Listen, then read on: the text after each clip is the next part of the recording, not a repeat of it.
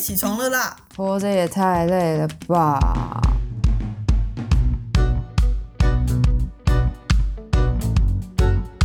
欢迎收听《小岛生存指南》。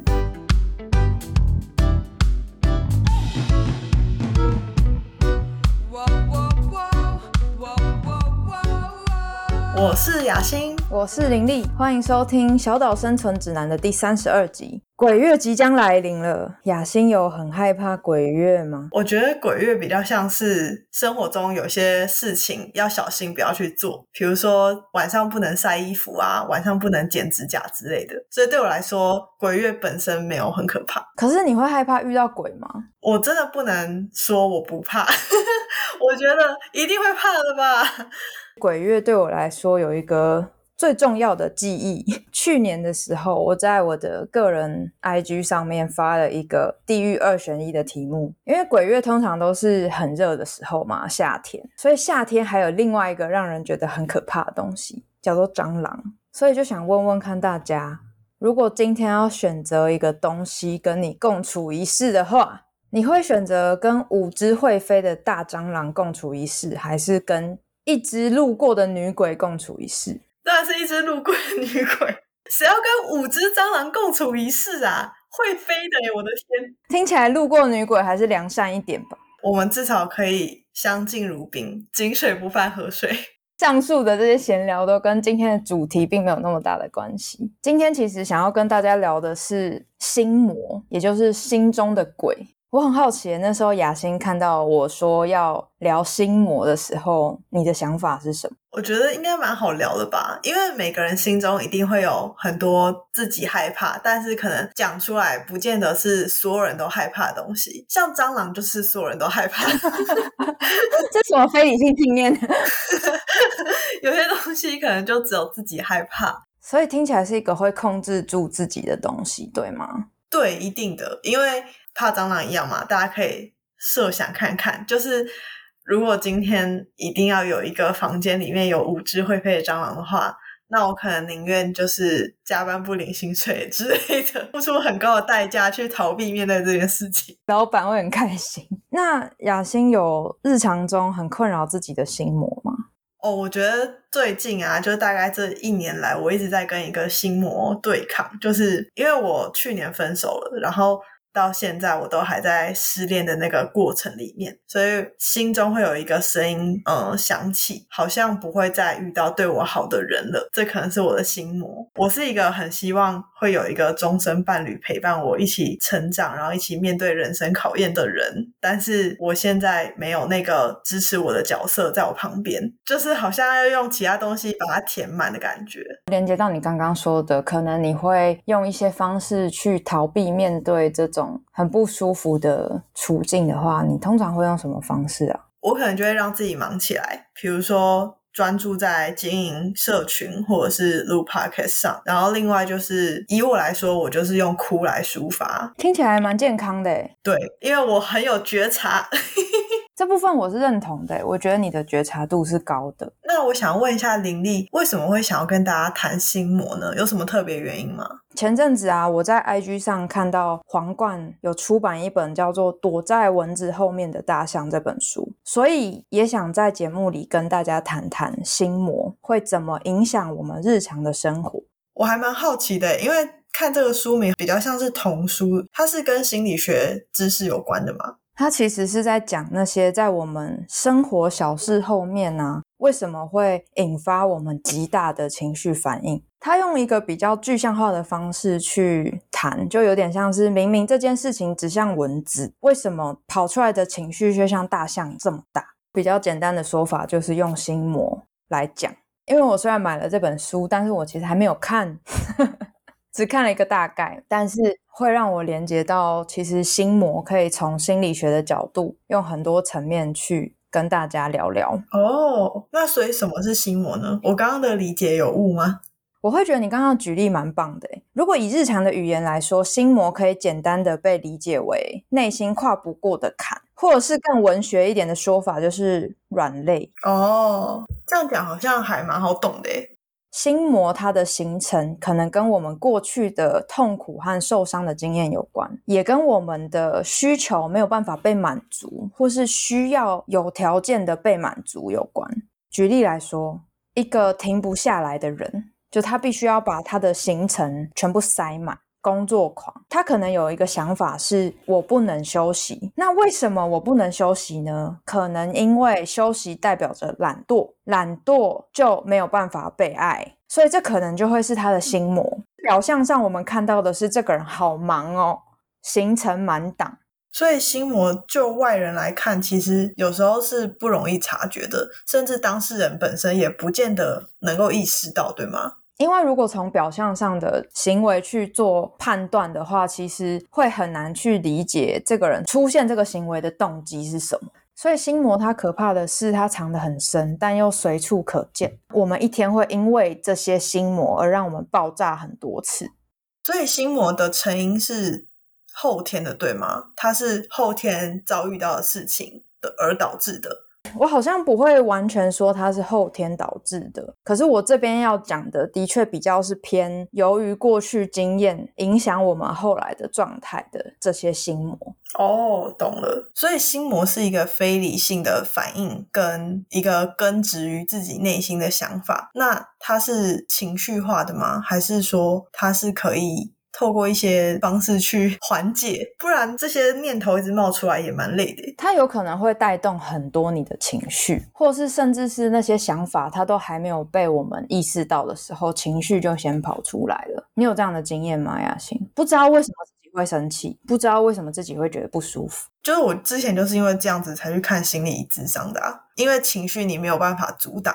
就非常的明显，可是你不太确定为什么会有这些情绪，你不知道它是因为什么而冒出来的。然后后来去看了心理职场之后，就觉得好像比较能够掌握自己在想什么了。然后也许我没有办法知道要怎么解除心魔这个阻碍，但是至少我可以觉察到，OK，这是出自于哪里。然后我觉得比较能够面对自己。对我来说。知道蛮重要的，知道那个脉络，我就算没有办法解决这个问题，但是我知道前因后果，我可以接受它，那就是 OK，我可以慢慢去消化。如果我没有那个觉察，去知道整件事情的前因后果，我就会觉得很恐慌。你有一个发现是。对你而言，知道这整件事情到底是怎么发生的，你就比较能够去允许或者是理解这个事情，那情绪相对来说就会小一些，是吗？对，没错。真正产生困扰的并不是那个情绪，而是那个情绪跑出来的时候，你手足无措，不知道为什么会有这个情绪。那刚刚讲到心魔是后天或先天产生的这个问题啊，是有可能心魔跟个性是有关联的吗？我觉得这个问题很有趣诶，因为我的想法比较是，我会觉得每个人都有心魔，可是为什么有些人他特别容易被心魔影响，但有些人他好像其实是可以调试的？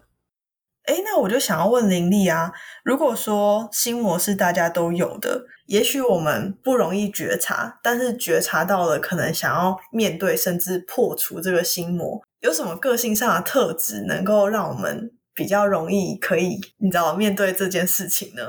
这个部分我觉得就跟本身性格上是怎么去看待事情，就是你是乐观的还是悲观的。有关，就是你看一杯水到底它是半满还是半空这件事情吗？有点像，但是我就在想说，哦，讲到这边应该会有人会心里就觉得大翻白眼，就来讲这个什么？所以到底什么是乐观跟悲观？我们在心理学上是有对乐观跟悲观的定义吗？还是说有一个检测方法？这个部分可以从正向心理学的三 P 理论。绝对不是大家想的那个三 P，听起来好不妙，听起来还有十八禁。所以这三 P 其实在讲的是永久性、普普遍性跟个别性。正向心理学会认为，乐观的人呢，他们对于就是生命里发生的一些不幸的事件，他们会更倾向于去理解为是一个暂时性的发生，而不是永久性的。悲观的人会比较觉得，今天发生了一件很惨的事，代表我的整个人生都是很惨的。就是一个永久性的想法。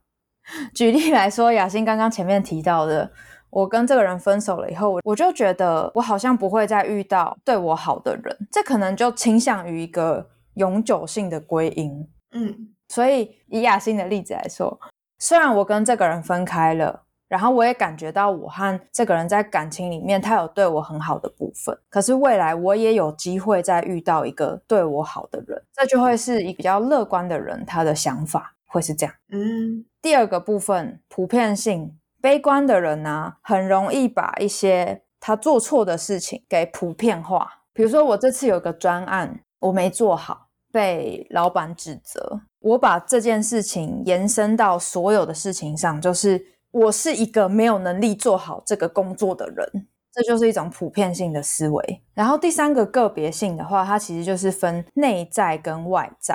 比如说，悲观的人倾向于把事情发展不顺利都。放在因为我做不好，因为我没办法，因为我就烂。乐观的人呢，会比较是把不好的事情归因于外在，比如说我今天之所以会迟到，是因为今天下雨，然后塞车，并不是我就是一个永远都不准时的人。在面对心魔时候，让自己保持乐观是一件非常重要的事情。如果我们可以用上面三个永久性、普遍性跟个别性这三个特质去判断自己现在是处于乐观的状态还是悲观的状态，也许就可以更有力量去面对心魔。而且乐观的人其实比较不容易形成心魔。好难想象有人是没有心魔的哦。我觉得大家应该都多少会有。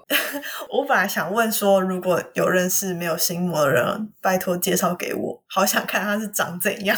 但是没有进到一段很紧密的关系，其实有时候我们也很难去判别这个人他的状态是怎样。很好奇耶，就是很多人都有心魔，却不自知，没有办法意识到自己的心魔背后的那个源头是什么。他们平常生活的方式，就是反映他们内在可能一些冲动，或者是一些呃非理性的情绪，然后他们不探查后面的那个成因，他们这样子。算是麻木吗？就是对自己的一些心理状态来说，也不一定是麻木吧。要去面对心魔是一件蛮挑战性、蛮可怕的事啊。比如说，我需要去承认我自己是害怕孤单的，我需要去承认说我其实是害怕不被爱的。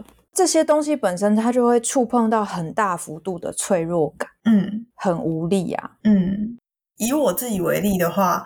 我可能会因为自己知道在失恋过程里面我会有这个心魔产生，但我也同时知道，可能等到这个失恋更淡化一点，再过一阵子，可能这个心魔会渐渐的消失，它可能就是变成一个在地下水道里面的东西。等到你下一次失恋，它又会浮上来，是吗？对对对，刚刚在讨论心魔的时候，其实我想到电影《他小丑》的角色。因为他在地下水道里面，所以我就觉得，嗯，他好像就代表着我们的心魔。平常就是在下水道里面，等到你遭遇什么挫折，或者是你害怕事情发生的时候，他就会浮起来恐吓你。然后我觉得，可能对我来说，这个失恋过程中，就是让他从下水道浮起来的那个契机。然后我现在就得面对他这样子。然后等到这个失恋过程稍微趋缓了之后，他又潜回到下水道里面。你觉得这就是心魔对我们的影响吗？我现在眼前都可以看到那个恐怖的小丑在下水道看着我的那个画面。很多时候，我们的心魔它会一直重复的出现在我们的人际关系里面。举个例子来说，今天一个女生她要跟她男朋友去抱怨她的同事。我跟你说，我这个同事今天做了什么什么事情，真的超夸张的。然后这个男生的回应是：“你不要这么激动啦。”这时候女生如果大爆炸，嗯，OK，你是很有感是不是？没有，就觉得这男生没有回答到啊。就是女生可能她大爆炸有几个原因，是一个是她觉得男生嫌她小题大做。的确听起来就是这样，可是这就会对应到我在最前面讲的，我们的需求没有办法被满足，或是我需要有条件的去满足别人的期待的时候，我才有办法被爱。所以那个女生心里可能就会冒出一些话，像是我不能表达我的不舒服吗？那个战场就扩展了，所以你也要有条件的爱我是吗？我这么不值得被爱是吗？他的心魔就跑出来。那那个跑出来以后，我们就会开始吵架。有时候我们吵的并不是现在的事情，嗯我，们吵的都是过去的痛苦。对，都是心魔。还有另外一种可怕的东西叫做投射，在心理学上的投射。比如说，我们看到某些人，他们就特别让我们讨厌，我们需要去思考哦，会不会他身上的这个东西是我们身上也有，可是我拒绝去承认的东西。哦，好像真的蛮困难的诶。嗯，假设我很讨厌自私的人，然后我今天看到一个人他很自私，我就很讨厌他。可是我为什么会讨厌这个自私？难道我没有吗？还是其实我也有这个部分？可是我这个部分是不被我自己所接受，或者是我这个部分是不被我在过往经验里面我的重要他人所接受，被告知说。如果我是一个自私的人，我就不会被喜欢，所以我就把这个部分隐藏、压抑起来。可是这个东西会成为我的心魔，当今天反映到其他人身上的时候，我就会特别的不舒服。这些都是心魔对我们造成的影响吗？那我想要问的是，我们要怎么去缩减心魔对我们的影响呢？比如说，我们要变成更乐观的人吗？或者是我们要变成一个对自己的心理状态更有觉察的人吗？这样子心魔就可以减少它对我们的掌控吗？我觉得啊，这种痛苦的经验啊，它的那个影响层面是很广的，而且怎样是药到病除。如果说今天我不舒服的感觉还是会被唤起，可是我很快可以马上去知道说，哦，我的这个不舒服可能来自于我的某些经验，跟我现在面对的这个人或是现在的状态其实是不太一样的，然后那个情绪马上荡下来，那这是不是一种药到病除呢？的确，我可以了解你讲的，就是心魔很难，就除非你真的可以做到，你已经完全不受它制约，不害怕了，不然都不能算是你消灭了心魔。所以我们只能学着跟它共存。这个药到病除，可能我们真的不能太追求完全没有心魔，而是说你可以很快速的觉察到它的存在，并且可以跟它对话。我觉得雅欣讲到的就是第一个步骤，我们是怎么看待心魔的？先去理解心魔它可能想要表达的是什么。比如说我们前面提到的例子，可能他想要表达的是我们有一些害怕，比如说我是不是不能被爱？我是不是不值得被爱？我现在在这段关系里面，我还是安全的吗？这会不会其实是心魔想要告诉我们的？然后第二个是厘清眼前的状况跟自己的心魔有什么不同。嗯我现在所处的这个关系，或者我现在所处的这个对话里面，真的就如我心魔给我的讯息一样吗？我是不是也有过类似的需求没有被满足？尤其是在面对我们莫名其妙很讨厌的人的时候，还是说有哪个部分是我的遗憾？如果说我们势必要找到跟心魔共存的力量，那我想要怎么跟心魔共存？所以我知道我想要什么，我的目标是什么之后，最后一个就会是跟心魔谈判，也就是透过一些小的行动上面的改变，来去理解自己可以怎么样跟心魔共存。所以，如果以怕蟑螂举例的话，第一个看待它就是我可能是因为小时候有目睹蟑螂就是在厨房朝我扑面而来，所以导致我一辈子都很害怕蟑螂。所以我就要分辨说，我现在眼前的蟑螂跟我小时候那个朝我扑面而来的蟑螂不是同一只蟑螂。对，OK，好，第二步就是，那我想要扑灭他吗？我现在是要逃走，还是我要战斗？而且我现在已经跟小时候那个我不一样的是，我长大了嘛，啊，对对对，体格变强，我的力量变变强，我的身高变高，我有更多的武器可以去面对它，比如说拖鞋、报纸。我现在知道该怎么做了，我现在更有力量，可能我选择跟他战斗。所以第三步就是行动，就算没有打死他，我也把他吓跑了。这是我得到的一个小改变，所以我就是可以，我就是用这样子的方式去面对我的心魔。哦，还有一个很重要的是，虽然我们有的时候行动没有办法改变，但是我们还是可以知道说我们有些不同。比如说，当下我看到蟑螂的时候，我还是选择尖叫。然后跑。可是事后我去想，如果下一次我遇到蟑螂，我现在的我已经有什么不同？然后我可以怎么样去预防这个蟑螂造成我巨大的恐惧？就可以沙盘推演这样。没错，虽然行动上可能在当下我们没有办法立即做出反应，但这也没关系。我们还是事后去试着找到一些方法或是机会，来扭转下一次面对心魔的状态。OK。